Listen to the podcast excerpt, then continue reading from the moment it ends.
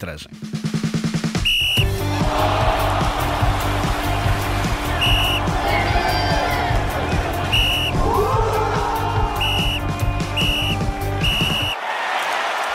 Mais uma vez, muito boa noite, Pedro.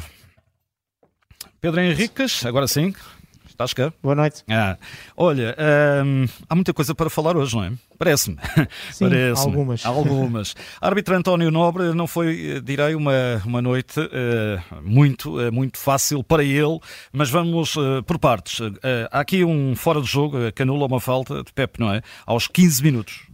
Exato. E eu trouxe à equação este lance pelo, pelo seguinte: o, o Cádiz realmente, depois percebemos que saiu de fora de jogo, mas o Cádiz, quando entra, ou está a entrar na área, o pé pode esticar a perna e o pé com o pé direito pisam o pé esquerdo. E obviamente que ao fazer isto seria livre direto porque era fora da área e ao mesmo tempo seria cartão vermelho porque cortava uma clara oportunidade de gol. Mas o Cádiz saiu de fora de jogo, o árbitro assistente, e é bom sempre fazer alguma pedagogia, deixou, não é só em questões de, de gol, não, tem que deixar finalizar a jogada. Uh, neste caso, acabou com esta falta e a seguir levantou a banderola. E aí, se porventura tivesse errado no fora de jogo, o árbitro poderia sancionar técnico disciplinarmente. Uma vez que uh, estava certo, o jogo começou com fora de jogo e, e, depois a cidade de futebol provou que eram por 71 centímetros que o Cádiz saiu de fora de jogo. Entretanto, ao minuto 29, há um cartão amarelo para Zaidu. Zaidu, atenção, o médio Exato. da equipa do Famalicão. Exatamente, agarra Taremi, complemento desportivo, puxa a camisola, ao mesmo tempo falta tática porque impede aquelas saídas uh, de transição e por isso cartão amarelo bem mostrado. Uh, minuto 34, apenas um amarelo para Fábio Cardoso, uh, também aqui Exato. teve bem o árbitro. Teve, eu pus aí, pusemos aí a palavra e disseste muito bem a palavra apenas, porque essa é fundamental, porque fica a ideia, o banco do Famalicão pediu mais, pediu cartão vermelho, porque a bola é metida em profundidade e fica-se com aquela ideia que o Cádiz iria se isolar. Uh, não, o Fábio Cardoso está na frente do Cádiz e estica o seu braço esquerdo para trás e é ao esticar esse braço esquerdo para trás que o impede Cádiz de passar, uh, projetando ali a, zona do peito e do, e do pescoço. Mas mais importante do que isso é que a bola não está controlada e dificilmente o Cádiz podia ter esse controle de bola porque a bola foi metida mais para a sua direita e já ia com vários metros de distância, o que podia até inclusive fazer com que o guarda-redes pudesse intervir. Resumindo e concluindo, há apenas um corte de uma jogada de perigo, o ataque prometedor um, e a falta em si e não há uma clara de gol. E por isso é que eu digo que bem o árbitro a mostrar apenas o cartão amarelo. E se ele tem dominado? Uh, uh, o Pep estava ali também praticamente perto. Uh, teria alguma influência na decisão? Sim, porque repara uma coisa: se a bola para ele dominar, ele tinha que ter a bola mais próximo dele ou mais para dentro. E o Pep já teria mais afastado. Para onde foi a bola? Como tu dizes muito bem, o Pep também ali poderia intervir. E é por isso que a clara oportunidade de gol, sobretudo neste fator que é a bola não estar lá, em termos de controle e estar longe, e depois com a possibilidade de porque como foi metida mais para a direita, o Pep também já podia ter intervido. Para ele ter dominado a bola, se calhar a bola tinha sido metida mesmo mais para o pezinho dele e aí o Pep já estava mais longe. Aqui a grande questão é agora, ao minuto 44, certo. há de facto um penalti por um cotovelo de Eustáquio.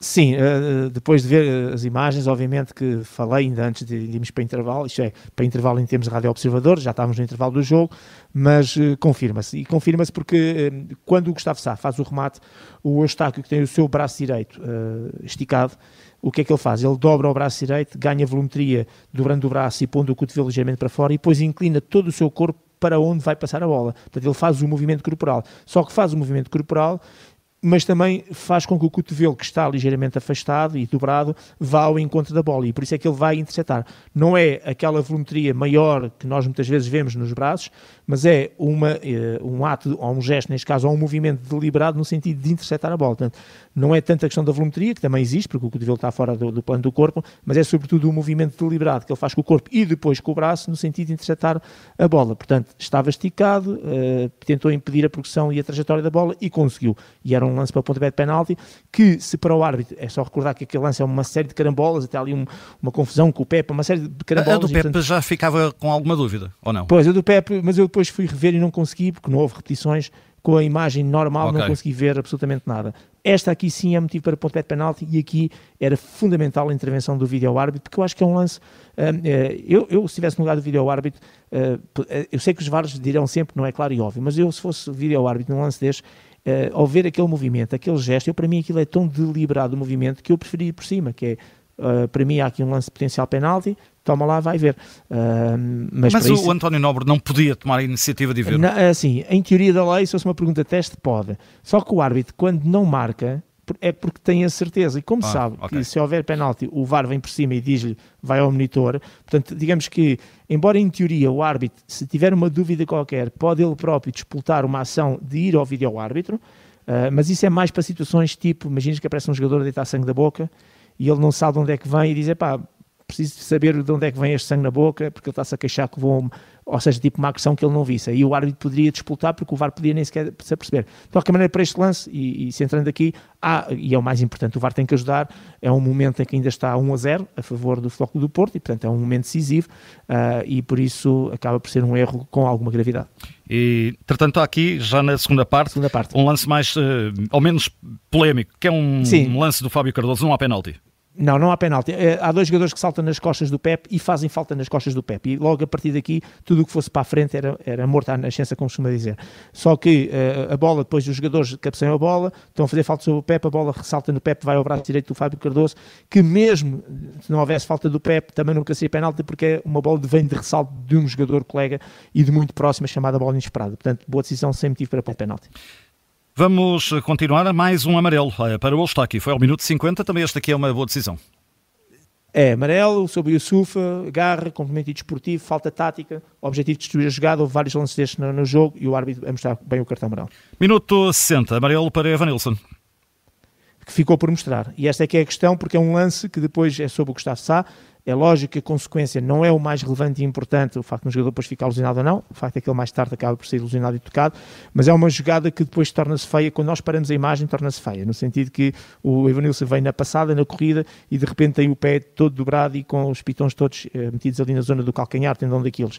Mas quando se vê em movimento normal, não é tão grave assim. Portanto, é, enquadra-se, no meu ponto de vista, na negligência, não tem em conta o perigo as consequências do seu ato para com o adversário, mais do que propriamente na falta grosseira ou, ou ação mais eh, violenta. E, portanto, é muito no limite. Eu diria que é aquele lance eh, na fronteira, se pudesse haver o tal cartão laranja, era o mais adequado. É um lance muito na fronteira, mas nestes casos, não sendo um vermelho eh, claro e óbvio, ah, eu concordo e aceito a decisão de, de ser cartão amarelo. Só que o árbitro nem isso mostrou. Entretanto, minuto 77, cartão amarelo bem dado a Martim. Central. Sim, uh, pé direito na perna esquerda do Galeno, é aquele lance em que o Galeno ia com uma velocidade estonteante a entrar na área já e o Martim, que tinha acabado de entrar há pouco tempo, estica a perna com o objetivo de jogada e, portanto, neste caso, por foi a entrada da área, corta um ataque prometedor, jogada de perigo, cartão amarelo bem mostrado. Últimos 10 minutos, um cartão amarelo para o Chico Conceição. Sim, porque agarra o adversário. E, portanto, inserido naquela questão do complemento antidesportivo, uh, não sei se também havia aqui já alguma intenção ou não de levar o cartão amarelo, porque uh, o Francisco, ao levar o cartão amarelo, fica de fora, é o quinto, fica de fora do próximo jogo, mas fica liberto para o jogo com o Sporting. Minuto 81, cartão vermelho para Zaidu. Vermelho ou duplo Sim, amarelo? vermelho por acumulação, exatamente. Duplo amarelo, exatamente. É uh, ele que já tinha sido bem advertido uh, da primeira vez e agora a segunda vez ao minuto 80. É uma saída, digamos, em contra-ataque, uma saída rápida por parte do João Mendes uh, da sua área e o Zaidu vai a correr e com o seu pé esquerdo pisa claramente ali lateralmente o peito do pé direito de João Mendes. É uma entrada dura, negligente e cartão amarelo bem mostrado. Uh, amarelo também para Sanches, 90, minuto 90. Sim. É também inserido no agarrar, no compromisso desportivo, nas faltas táticas, cartão amarelo bem mostrado. E Chiquinho também vê um cartão amarelo aos 91. Também, porque neste momento estamos naquela fase em que o jogo está partido e os jogadores ao fazerem faltas, o objetivo era destruir as jogadas. Portanto, insere-se muito nas faltas táticas, uh, ou por agarrar, ou neste caso por, uh, por, uma, por uma entrada apenas, e esta apenas entre aspas, um, sobre o jogador. E finalmente amarelo para Gruitch. Também vai atrás de um adversário, acaba por fazer uma entrada por trás, acaba por ver bem o cartão amarelo, também impedindo ali uma transição, insere-se muito na, na, entrada entre a negligência e também a falta tática. Então, e que nota para António Nobre? Olha, o, eu vou dar nota negativa, vou dar nota 4. Uh, acho que é um jogo com 38 faltas, uh, um vermelho e 9 cartões amarelos. Uh, lógico que se, se, forem todos bem mostrados e, portanto, não há nada a dizer, o árbitro não tem culpa, entre aspas, disso, mas tem um bocadinho a ver também com a gestão. Eu acho que podia ter sido feita uma melhor gestão. Eu não gostei do árbitro em termos da sua disponibilidade física. Uh, um árbitro que ainda agora se deu na Liga dos Campeões tem que estar super motivado e tem que correr o campo todo. Achei-o a apitar muito parado, muito a, a passo, faltas às, às, linhas laterais não se deslocava lá e, e, portanto, isso não é muito relevante e importante para as pessoas que veem o futebol, mas eu, como técnico de arbitragem, uh, vejo isso porque isso muitas vezes também ajuda depois na tomada de decisão. Se estiveres mais próximo dos lances, se estiveres mais ativo no jogo e uh, controlar. Achei-o demasiado lento um, para um jogo que estava muito intenso. Se o árbitro tem que pôr alguma calma e alguma água na fervura, e às vezes este tipo de comportamento do, do árbitro pode ser bom para isso, mas há jogos que merecem uma maior intensidade também parte da equipa de arbitragem. E portanto não gostei, e talvez por isso alguns erros cometidos, nomeadamente uh, o lance no limite do Ivan Nilsson, a questão do, do pontapé de penalti, sobretudo. E por isso vou dar nota negativa, nota 4. Nesta perspectiva, o Eustáquio realmente cometeu um penalti jogando a bola com o cotovelo uh, e repartindo aqui as culpas, porque o lance é um bocadinho trifásico na área entre árbitro e vídeo-árbitro que tinha claramente que ajudar neste lance. Nota 4 de Pedro Henriques para António Nobre na vitória do, eh, aliás, do Porto sobre o Famalicão por 3 bolas a 0. Pedro, amanhã voltamos ao futebol. Amanhã mais. Exatamente. Fica, um abraço, obrigado. Um grande abraço. Fica também disponível lá em podcast aqui da Rádio Observadora.